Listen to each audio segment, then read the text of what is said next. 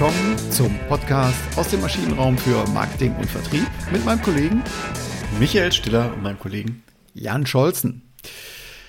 Wir haben einen Cliffhanger in der letzten Woche eingebaut gehabt, in der Folge 160, die ja da hieß, ähm, Sie küssen und Sie schlagen sich, Marketing und Vertrieb. Und um das Rätsel aufzulösen, wie man denn jetzt die Brücke doch ein bisschen stabiler bauen kann zwischen Marketing und Vertrieb, heißt die heutige Folge 161 Marketing und Vertrieb vier Fäuste für ein Halleluja. Ganz genau. So ein bisschen handfesterer Film, der hier Pate gestanden hat mit Bud Spencer und Terence Hill. Genau, vier Fäuste für ein Halleluja, also gemeinsame Schlagkraft ähm, soll. Ähm, oh, schön, schöne ja. Überleitung. Habe ich mir zurechtgelegt, Micha. Habe ich mir zurechtgelegt. ähm, ja, äh, möchten wir erzielen, natürlich mit einem äh, gemeinsamen Aufschlag von, von Marketing und Vertrieb. Und da haben wir ein bisschen was an Literatur gefunden. Wir hatten in der letzten Folge tatsächlich auch schon Philipp Kottler und Kollegen genannt, der da hm, im Harvard Business Review 2006 einen schönen Artikel zu geschrieben hatte und Michael, der Philipp Kottler hatte zwischen vier Idealtypen oder ja, zwischen vier, ob die jetzt ideal sind oder nicht, aber sagen wir mal vier Typen der Zusammenarbeit äh, unterschieden. Ne? Genau, und, und er sieht da vor allen Dingen den Übergang und äh, was man wirklich ja auch noch häufig antrifft, ist der Typ undefined. Also es ist einfach gar nicht klar, wie Marketing und Vertrieb letztendlich zusammenarbeiten sollen. Und ähm, die nächste Stufe, aus, um aus diesem undefinierten irgendwas herauszukommen, wäre der Zustand defined, den er definiert. Mhm. Also da, wo es klare Rollen gibt, wo es klare Verantwortlichkeiten gibt, im Sinne der Marktbearbeitung. Genau, also eine undefinierte Zusammenarbeit, ähm, Sie ahnen es schon, das ist nie gut. Ne? Also das äh, schafft Frustration, das schafft vielleicht auch Doppelarbeit auf beiden Seiten oder eben auch gar keine Arbeit für wichtige Tätigkeiten, wenn Sie dann irgendwie Kundenbezug äh, haben. Also undefiniert, das, das wollen wir eigentlich nicht. Also das Mindestmaß wäre sicherlich äh, eines wünschenswerten einer wünschenswerten Zusammenarbeit zwischen Marketing und Vertrieb wäre sicherlich ein, die definierte Zusammenarbeit. Und er, er, schreibt es so schön in diesem kurzen Artikel ähm, im Sinne Good Fences make good neighbors. Also gute ähm, Zäune sorgen einfach dafür für eine gute Nachbarschaft. Klare, klare Verteilung der, der Stakes sozusagen. Ja, klar, weil die Streite dann aufhören. Ne? Mhm. Das ist ja, ist ja in der Tat, ich finde das ein tolles Bild, ne? Und das ist ja genau der Grund, warum man halt dann doch den Flock in den, in den Boden rammt und sagt so, das ist mein Grundstück, das ist dein Grundstück, ne? Dann brauche ich mich nie mehr drüber streiten. Du hast auf meinem Grundstück äh, Petunien ausgesät und dafür habe ich auf deinem Grundstück den Rasen gemäht oder so. Ne? Das ja. ähm, ist genau das, was man damit vermeiden möchte. Ähm, aber letztendlich ist es ja auch noch kein idealer Zustand. Also dann habe ich zwar klare Grenzen, mhm. was er dann aber sagt, okay, wenn ich diese klaren Grenzen habe, dann wäre es ja noch besser, wenn ich jetzt in, er nennt aligned, also in, in einem synchronisierten Zustand äh, zusammenarbeite, also gemeinsame Trainings habe, auch Begriffsverständnis ist super wichtig. Ja. Das fängt äh, bei solchen Sachen an wie äh, Cost to Acquire. Also die Kosten, um Kunden zu gewinnen. Die werden vom Marketing manchmal komplett anders definiert als vom Vertrieb. Das geht auch bis hin zu DB1 und DB2-Betrachtung. Äh, mhm. Ist natürlich dann, dann, dann äh, sehr unglücklich, zumal wenn man dann vielleicht auch noch drauf äh, vergütet wird, ja. Also äh, absolut. ja, absolut. Gleiches Begriffsverständnis, genau. auch natürlich äh, Unique Selling Proposition, Value Proposition überhaupt. Ähm, da ist es sicherlich gut, wenn man da synchronisiert ist, also aligned, wie Sie das hier nennen. Ähm, das ist ähm, dann noch, das wäre dann eben die Stufe 3, äh, die man dann schon in der Zusammenarbeit äh, erreicht hat. Genau. Ähm, und natürlich eine, eine, wirklich eine enge Abstimmung in der Kommunikation. Und ja, die, die Königsdisziplin für ihn, also die, die letzte Ausbaustufe, die höchste Ausbaustufe ist dann wirklich die integrierte Zusammenarbeit, integrated, äh, wie Kotler es sagt. Ähm, es gibt keine klaren Unterschiede mehr, die verwischen immer mehr. Ähm, für ihn ist es so, Marketing kümmert sich mehr um Key Accounts mit, auch mit der Implikation für ein Upstream oder ein Downstream in Marketing. Äh, das sind so Themen, die, ähm, die für ihn da eine entscheidende Rolle spielen. Ja, also Upstream ähm, wäre dann eher sowas wie ein globales Marketing, Downstream schon ein sehr vertriebsnahes, verkaufsförderndes Marketing.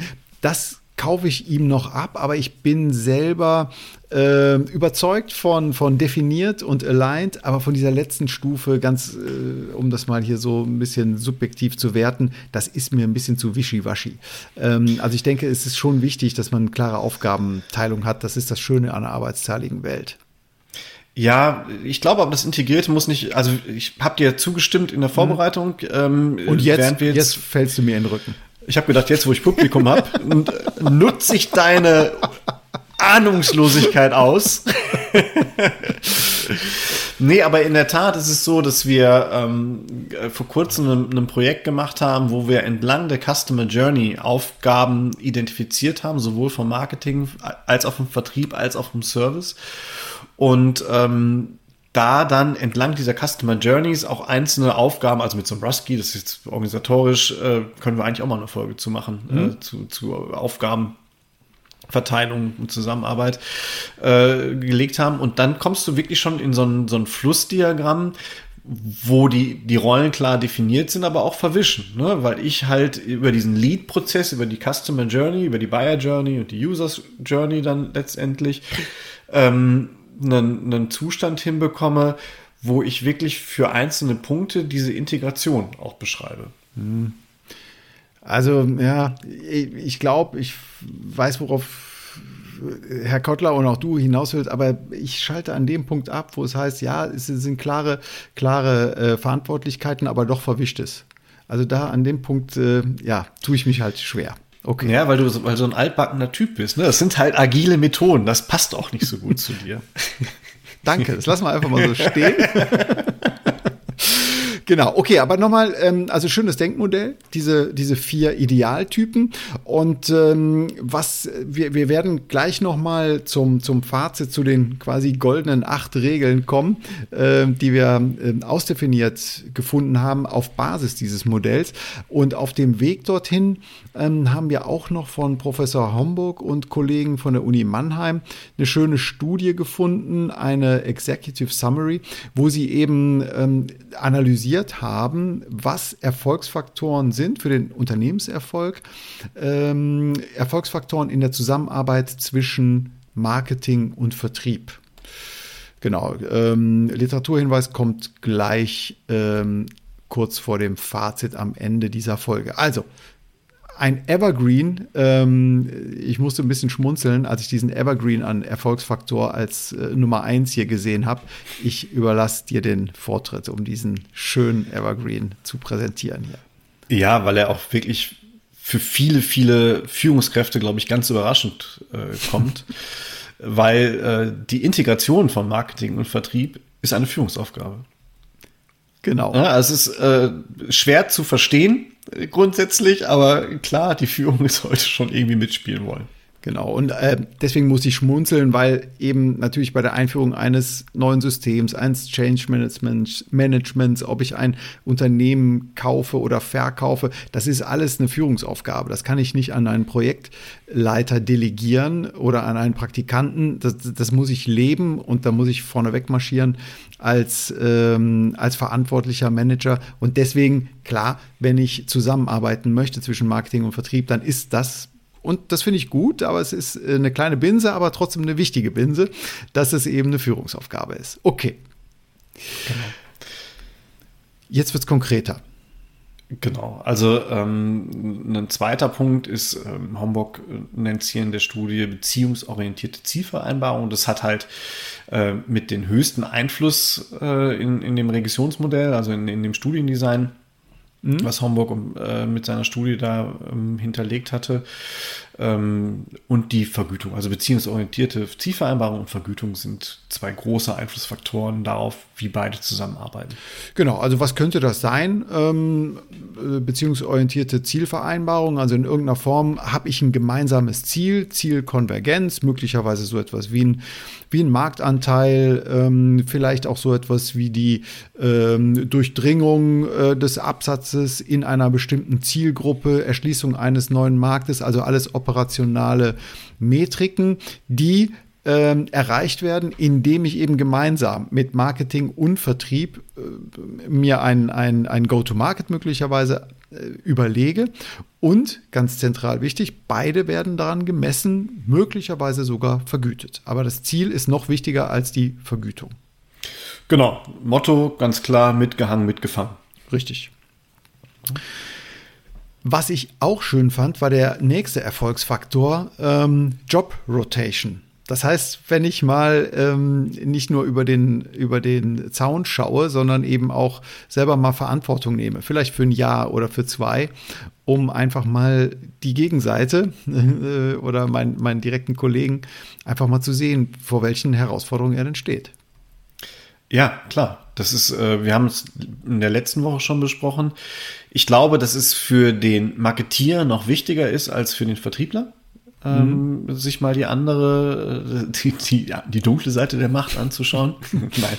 Also die, die, die Verkaufswelt anzuschauen, den direkten Kundenkontakt mal zu erleben, mal zu schauen, wie sind denn Kundenfeedbacks, wie kann ich ein Verkaufsgespräch wirklich gestalten. Also ich habe da selbst mal große Lehren gezogen äh, in, als ganz junger Consultant, äh, als wir mal ein Telekom-Projekt hatten und dem Leiter der T-Punkte erzählen wollten, äh, wie man am besten Produkte äh, platziert und der dann schlichtweg sagte, ja, Herr Stiller, können Sie machen, äh, kommen Sie direkt am äh, Montag nach Köln hier in T-Punkt und dann äh, zeigen Sie den Kollegen mal, wie Sie das jetzt umsetzen. Und ich fand mich auf einmal vor einer Schlange wieder äh, mit einer, in der Tat, da kann ich mich heute noch erinnern, mit einer ähm, älteren Dame, die ein Telefon in der Hand hatte, ohne Kabel, aber mit einer Wählscheibe und sagte, äh, das funktioniert nicht mehr, wie das denn sein könnte nach 15 Jahren, warum das jetzt schon kaputt wäre. Und ich wollte aber eigentlich Smart TV verkaufen. Ähm, das hat nicht funktioniert. Ne? Und das ist ganz gut, wenn man mal aus diesem Elfenbeinturm herausgeholt wird und dann feststellt, okay, äh, so sieht die Welt wirklich aus. Genau, genau. Ähm, wenn es denn nicht die Job Rotation direkt sein muss, dann hilft auch schon, zumindest hier nach dieser Studie, was, was äh, absolut einleuchtend ist, auch ein beziehungsorientiertes Training. Also einfach mal die Welt des anderen verstehen, was sind seine Metriken, was sind seine Ziele, ähm, welche Herausforderungen hat er, wenn man sich da gegenseitig trainiert, auch das hilft. Genau. Ja.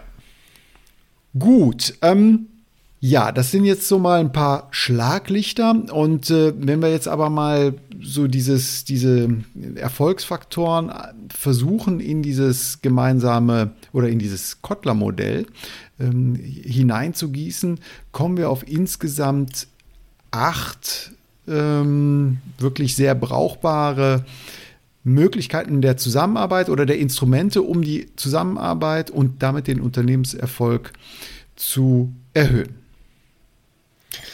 Genau. Also es, ähm, ja, Instrumente, acht Instrumente, es ist auch ein Weg. Es ist, zeigt auch so ein bisschen den Pfad. Ne? Es baut schon mhm. alles so ein bisschen aufeinander auf und wir haben es gerade schon aus der Homburg-Studie gehabt, äh, aber äh, hier auch aus dem aus der ähm, Studie von von Hiemeyer Stumpf oder dem Werk von Hiemeyer Stumpf herausgenommen. Die Basis bildet eigentlich das Führungsverhalten des Managements, sowohl vom Marketing als auch Vertrieb. Genau, damit fängt es an. Also ohne äh, ein klares Commitment, ohne eine klare Steuerung und Führung des, des Managements, dass man gemeinsam Vertrieb und Marketing im Schulterschluss, quasi also die vier Fäuste, äh, äh, äh, sich dazu äh, committet, ähm, wird es nicht funktionieren. Also das ähm, ist ganz am Anfang äh, der erste Erfolgsfaktor, der, der umgesetzt werden muss das fängt damit schon an, wie redet denn die Führungskraft über das jeweils andere Team? Ne? Werden mhm. da bewusst Silos aufgebaut? Gibt es ein Wir und Ihr? die vom Marketing. Das ist auch ganz viel in der Führungssprache schon mit verankert. Mhm. Absolut. Ich glaube, da muss man echt drauf aufpassen. Genau, also was ich auch gut finde, ist dann hier diesen, diesen zweiten Punkt, ähm, dass man natürlich schon sich seiner Unterschiede bewusst sein darf. Also man muss nicht zwingend äh, eine perfekte Harmonie anstreben. Also eher ist sowas wie ein konstruktiver oder produktiver Konflikt durchaus äh, erlaubt, um eben ja schon die klaren Ziele, also die längerfristigen Ziele im Marketing, aber auch die kurzfristigen Ziele im Vertrieb zu erreichen. Ja, das hat ganz viel mit den Einstellungen und Kompetenzen der Mitarbeiter zu tun. Und da muss man sich natürlich klar sein, wir haben ein gemeinsames Ziel. Äh, das ist so ein bisschen, äh, ich glaube, Fritz von Thun war es, ich bin okay, du bist okay. Mhm. Ähm, beide haben ihre Berechtigung, beide haben unterschiedliche Kompetenzen und äh, da kann man auch sich durchaus mit reiben. Mhm. Aber man sollte auf eine gemeinsame Lösung streben. Ne? Und es ist dann nicht, äh, dann macht doch euer Mist alleine, sondern dann lasst uns doch jetzt gucken, wie können wir das jetzt gemeinsam äh, vernünftig hinbekommen. An der Stelle vielleicht ein kleines Watchout. Der Kompromiss ist nicht immer die beste Lösung. Mhm. Ne, weil häufig geht dann auch sowas in, ja gut, damit die nicht weiter darum nörgeln, machen wir es jetzt, äh, specken wir unsere Lösung ein bisschen ab. Das muss nicht immer das Beste sein. Also es ist nicht der, der, der goldene Mittelweg immer gut, sondern man muss wirklich zur besten Lösung kommen. Genau. Dann ähm, kommen wir zum dritten Erfolgsfaktor. Das sind eben diese abteilungsübergreifenden Strategien und Ziele. Gerade die Ziele hatten wir auch in der Homburg-Studie gerade schon benannt. Ähm, das heißt eben, dass ich nicht nur aus Marketing-Sicht strategische Ziele äh, setzen sollte und umgekehrt auch aus Vertriebssicht nicht nur kurzfristige Ziele setzen sollte, sondern da das Beste aus beiden Welten verschmelzen. Absolut. Das hat solche äh, Aspekte, zum Beispiel, wenn ich mir überlege, ich bin im, im B2C ähm, und da setze ich jetzt den Marketing, meinetwegen, wenn ich bisher in 1300 äh, Filialen oder, oder Supermärkten unterwegs war, da setze ich jetzt den Marketing halt mit Ziele, wir wollen nochmal 700 weitere Vertriebspunkte dazugewinnen. Und da mhm. muss das Marketing mit unterstützen und da wird das mit Marketing mit in die Pflicht genommen, obwohl der Vertrieb letztendlich umsetzen muss. Und andererseits kann es natürlich auch sein, dass halt so ein Vertriebsteam die Aufgabe bekommt, in den 1300 Märkten müsst ihr in 500 Märkten unsere, ähm, ja, un, un, unsere äh, Pop-up-Walls oder so platzieren, äh, damit wir da eine größere Werbefläche haben. Mhm. Ja, das wären so typische Punkte dafür. Genau, als Ziele nur. Und was ich schön finde, ist jetzt, es leitet schön zum vierten Erfolgsfaktor über.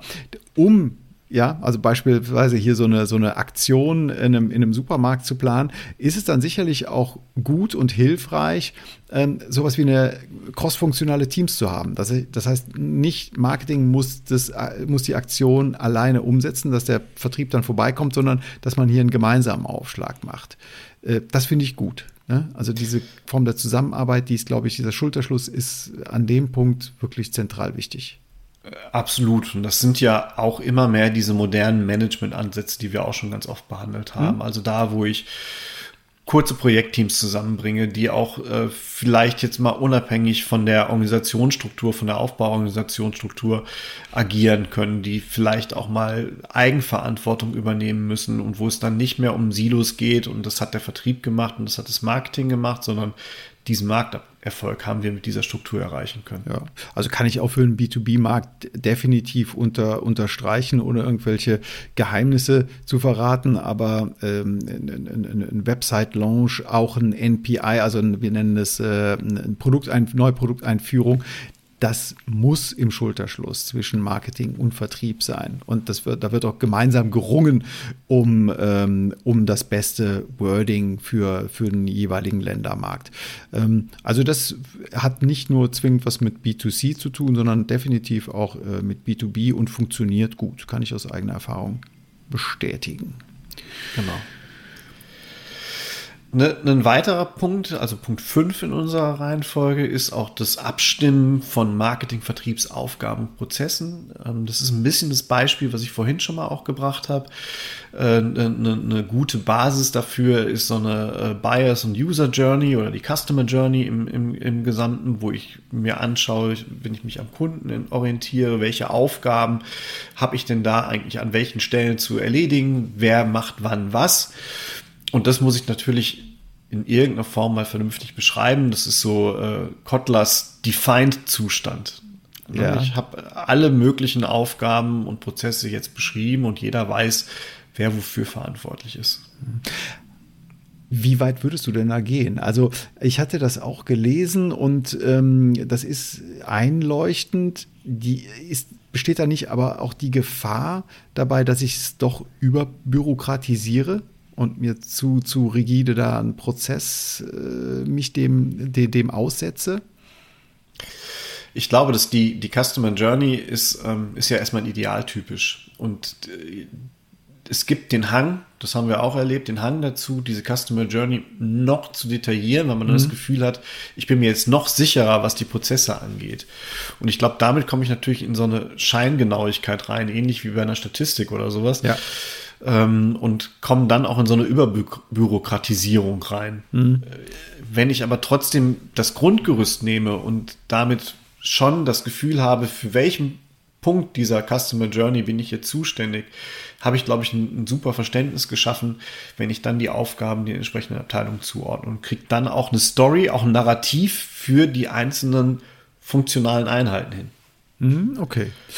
Ähm, und diese Abstimmung, die, äh, die erfolgt wie? Also auch hier wieder ganz pragmatischen gemeinsamen Abstimmungsrunden. Also dass die Kultur, dass man sich abstimmt, ist, glaube ich, auch erstmal ganz, ganz wichtig, dass äh, aus anderen Bereichen jemand auch tatsächlich dabei ist. Ähm, und dass man hier effizient eben versucht zu kommunizieren und nicht eben am anderen vorbei.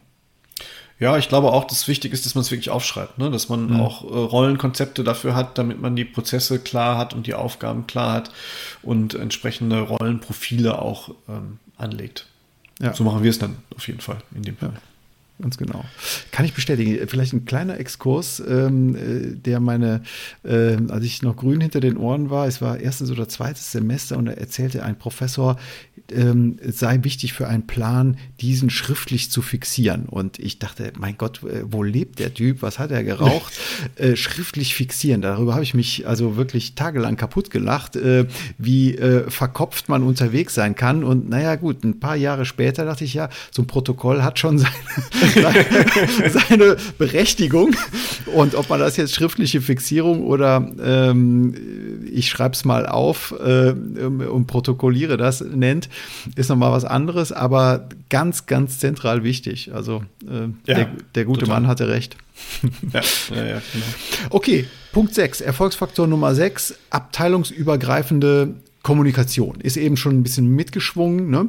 Ähm, ja, nicht miteinander genau. sprechende IT-Systeme äh, ziehen definitiv hier eine Trennlinie und diese Trennlinie, die sollte es im täglichen Miteinander nicht geben.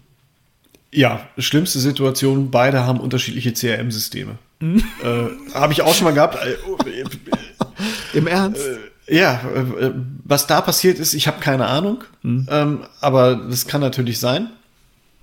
Und ähm, ja, das ist, das ist tödlich. Also es ist schon wichtig, eine offene Informationskultur zu haben, offene Informationssysteme zu haben, keine Anwärterschaften auf Kundeninformationen. Ne? Mhm. Das ist halt mhm. ja auch, das sind, nee, das rücke ich nicht raus. Herr, Herrschaftswissen, ne? Mhm. Ja, ja, das sind ja Vertriebsdinge, das muss das Marketing jetzt nicht wissen. Ja. Ne? Oder kann ich mal äh, Informationen zum Kunden haben? Welche Informationen genau? das sind ja so typische Fragen, das sollte, sollte nicht passieren und auch wichtig ist, glaube ich, da äh, auch gemeinsame Meetings äh, sich auf den, auf den gleichen Informationsstand bringen.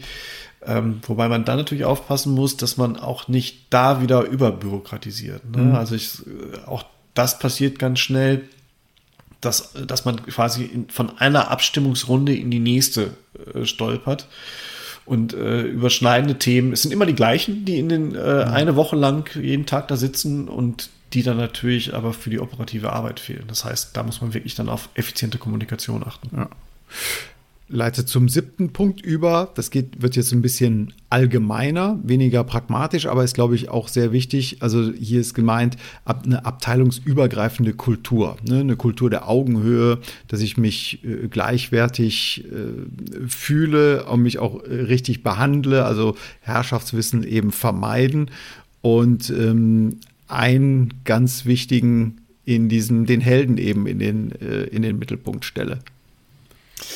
Genau, also äh, ich glaube, dass da, dadurch kann ich diese, diese Augenhöhe erreichen. Äh, aber die Kultur ist, glaube ich, ein ganz wesentlicher Faktor. Das, und das muss von ganz oben gelebt werden. Das ist noch nicht mal der Leiter mhm. des Marketings und der Leiter des Vertriebs, sondern das muss halt im gesamten Unternehmen, müssen beide als gleichwertige funktionale Bestandteile angesehen werden. Ne, und das bringt uns dann letztendlich, du hast es gerade schon angesprochen, ne, äh, zum Helden. Ähm, das ist, glaube ich, für mich einer der größten Knackpunkte. Es muss immer klar sein, um wen es geht. Es geht nämlich nicht um die Marketingabteilung, es geht nicht um die Vertriebsabteilung, es geht um die Kunden. Genau, es gibt nur einen Helden. Und das ist, genau. ne, das ist, der, das ist der Kunde. Du hast es so schön gesagt. Äh, äh ja, also wenn, wenn ich es jetzt auf Storytelling übertragen wollte, dann äh, streiten sich irgendwie im Moment alle darum, ähm, oder Marketing und Vertrieb streiten sich darum, wer von uns beiden ist hier Luke Skywalker in unserer Story. Und man muss eigentlich beiden sagen, nee, keiner von euch beiden. Mhm. Luke Skywalker ist der Kunde. Das mhm. ist der Held eurer Geschichte. Ihr könnt euch darüber streiten, ob ihr Han Solo oder Le Prinzessin Lea sein wollt. Ne? Mhm. Darum geht's für euch. Also wer ist für euch der bessere Wegbegleiter? Und selbst das ist eigentlich kein Wettbewerb. Mhm. Also wenn ich mir vorstellen würde, Han Solo und Prinzessin Lea hätten im Hintergrund nur gekebbelt, äh, was wäre denn das für eine Geschichte gewesen? Die hätte ja jeden nur genervt. da habe ich es doch lieber, wenn die sich hin und wieder mal geküsst haben. Okay, sehr schön. Ein sehr schönes Bild. äh, um hier im Filmkontext zu bleiben. Klar, also ähm, äh, ganz klar, der, der, der Kunde ist der Held, der Marktfokus, Kundenzentrierung, ähm, das sollte Marketing und Vertrieb zusammenschweißen. Gut, dann sind wir jetzt auch schon wieder durch mit unserer ähm, Folge zu den Erfolgsfaktoren, also den vier Fäusten für ein Halleluja in der Zusammenarbeit von Marketing und Vertrieb. Und bevor wir zum Fazit kommen, doch noch mal an dieser Stelle zwei, drei Literaturtipps.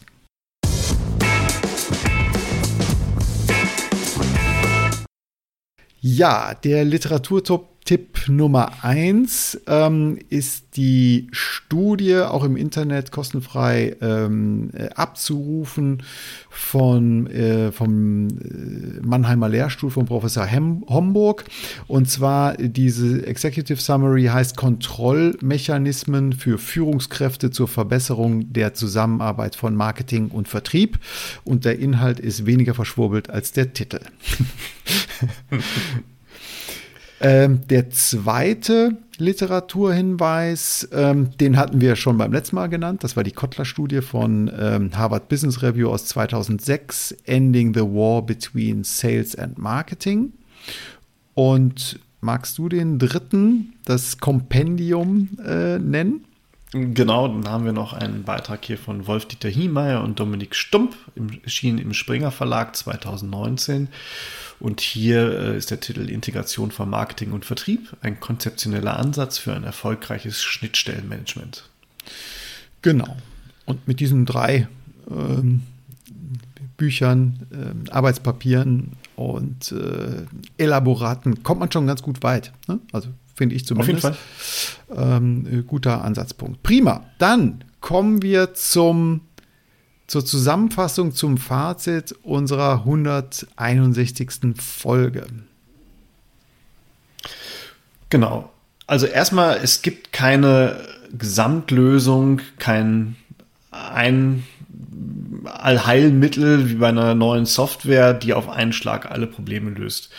Vielmehr ist es ein ganzer Mix an Stellschrauben, die uns zu einem ähm, ja, vernünftigen Zusammenarbeit zu Marketing und Vertrieb bringt. Ganz genau. Und zwei Sachen sind zentral wichtig. Einmal, man darf äh, es darf in den konstruktiven Konflikt gehen. Das darf man schon mal anerkennen. Also es geht nicht ja. um Gleichmacherei, überhaupt nicht. Ähm, und wichtig ist aber dennoch, dass eine gute Zusammenarbeit vom, von der Führung, von der Vertriebsführung, von der Marketingführung, aber eben auch vom, vom CEO vorgegeben und auch vorgelebt wird. Genau, und ich glaube, bevor wir jetzt alle einzelnen Punkte nochmal durchgehen, das macht keinen Sinn, aber der, das bindende Mittel ist halt immer der Held der Story und das ist immer der Kunde und es, der Held der Story sind nicht Marketing und Vertrieb. Ganz genau. Also danach kann nichts mehr kommen, Micha. Gut.